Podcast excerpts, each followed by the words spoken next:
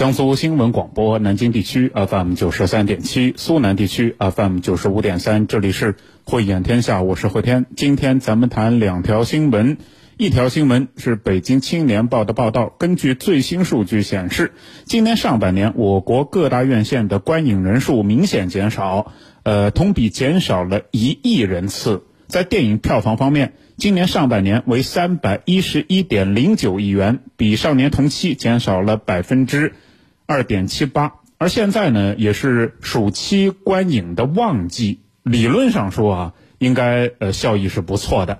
问题是上座率不理想，第三方售票平台显示，有很多热门影片居然显示零票房。这样的一个新闻也引发了评论。我们来看到《南方都市报》的评论：电影业应该告别一夜暴富思维。文章说，提到电影，可能很多人还停留在《流浪地球》啊，《疯狂外星人》创造的票房故事当中。对于热门影片零票房的事实，可能呃确实是值得人们思考。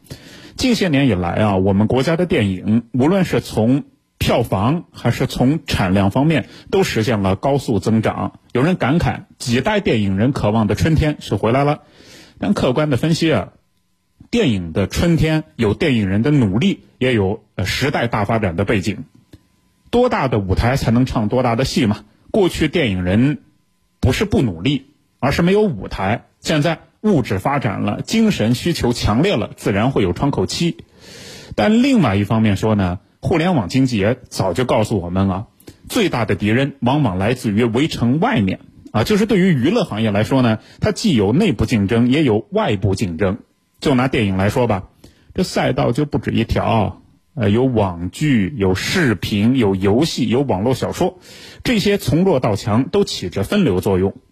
换言之，人们休闲娱乐的时间那肯定是有限的嘛，一天就二十四小时。呃，真正拿来休闲娱乐的时间总数肯定是有限的，所以人们时间用来看网剧的多了，用来看电影的就会少啊，就这么一个意思。所以从目前来看呢，呃，电影行业啊，它面对着多样化的竞争。另外一方面，高价格如果没有高质量支撑，观众凭什么要到影院去呢？所以。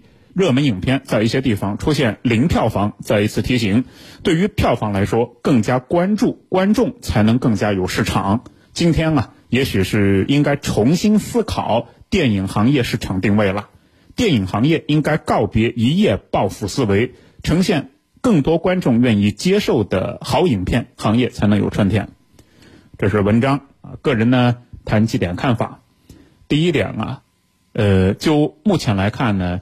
电影行业的这种发展，它肯定也是符合市场发展的规律的，啊，这个市场发展规律啊，我们拿股票来打个比方啊，比如说有些股票它的均值假使说是二十块钱啊，按历史来看呢，它往往也是围绕二十块钱波动，但有的时候它就是十二三，有的时候呢就是三四十，那么十二三到三四十的这个过程，这就是市场的一种非理性，问题在于。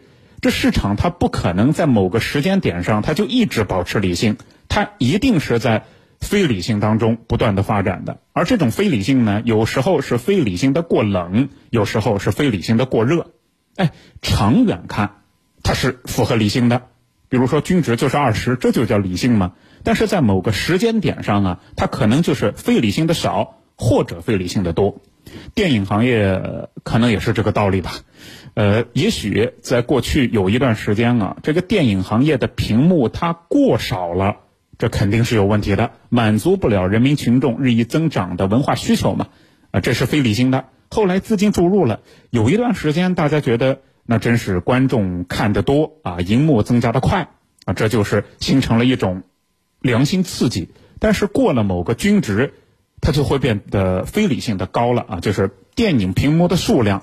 就实际上已经非理性的高了，问题在于在当时的那个时间点呢，人们也看不出来。过段时间慢慢的回归常识了，我们会发现啊，确实这个电影屏幕的数量，也许呢，它在某个时间点已经超出了市场的需要。打个比方啊，我记得前几年就有呃媒体写评论担心说，现在遍地都是 IMAX 3D，在。呃大中型城市，IMAX 三 D 呢，动不动就是好多块啊，十来块、几十块甚至都有；而在一些二三线城市、三四线城市、县城，有些地方呢，都出现了不止一块超大屏幕的现象。问题是要去看电影的人，他总数也只能有这么多啊。所以呢，过一段时间，市场就会体现出一些特质了。当然，我们也相信啊，它肯定不会热门影片在全国都是零票房。那有一些地方呢，它还是有人去看的，上座也是不错的。问题是，这总量就这么多啊。当市场回归于常识了以后，总量远远的不及呃那些屏幕乘以座位数的时候，那肯定有些地方就没有人去看了嘛。呃，所以在这些方面啊，出现问题，我觉得也是正常的。发展过程当中肯定会有这样的问题的。第二，那就是怎么办？实际上，我们现在能够看到一些现象，就是有些电影院啊，已经出现了恶性循环。什么叫恶性循环呢？就是它没人看，看的人少，它就贵。比如说啊，一场电影，我得一千块钱收入，我才能搬回本来，要不然的话，电费、人工都不够。那在这时候，一百个人来看，我每个人卖个十块钱，我就能保本。问题在于，过段时间只有五十个人来看了，那我要做足一千块钱的成本，我只能收二十块钱一张票啊。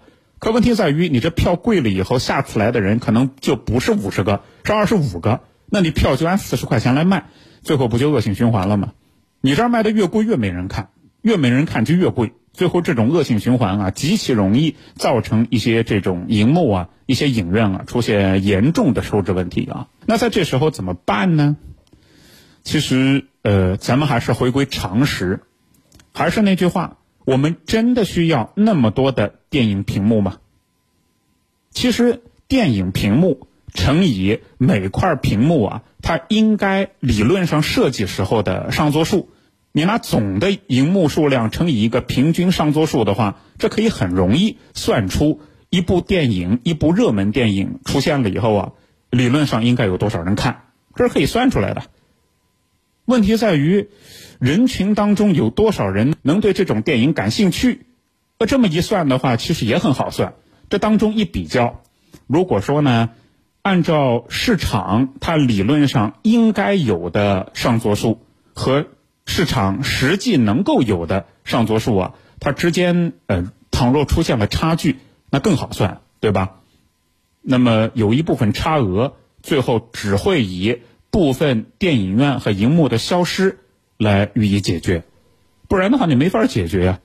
所以说，如果呃电影院院线荧幕的数量超出了常识，那最后只能以减少来解决这一问题。因此，在这个过程当中呢，可能也应该看到规律。既然有这样的一种规律，那就更需要保持一些定力啊。在这时候，千万不能说就像股市里面一些散户那样啊。看到这价格，个人感觉它低了，就往里面拼命的投钱。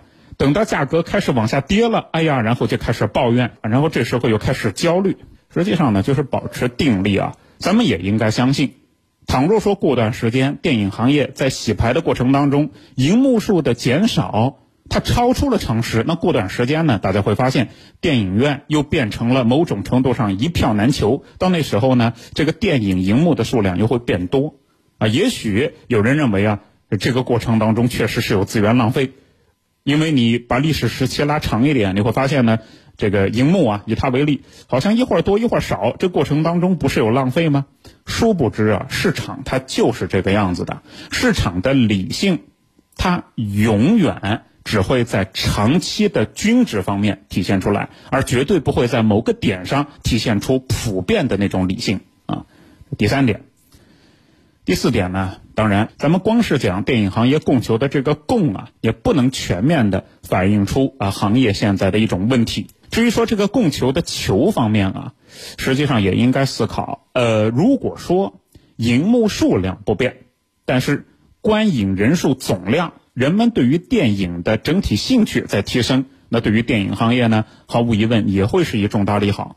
那这一点上如何来实现呢？实际上也无非两个方面：第一，对于知识产权的尊重还是要放到突出位置的；换言之，倘若说人们只有进电影院才能看到好电影，而不是说呢通过某种不合法的、不合规的方式啊，从网上当一部就能随便免费看看，那恐怕进电影院的人会更多。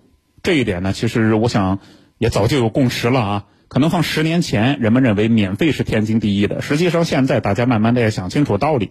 因为一部电影的拍摄呢，动不动就是上亿元的资金。那既然人家花了巨资去拍，咱们花点钱去看，本来也是理所当然。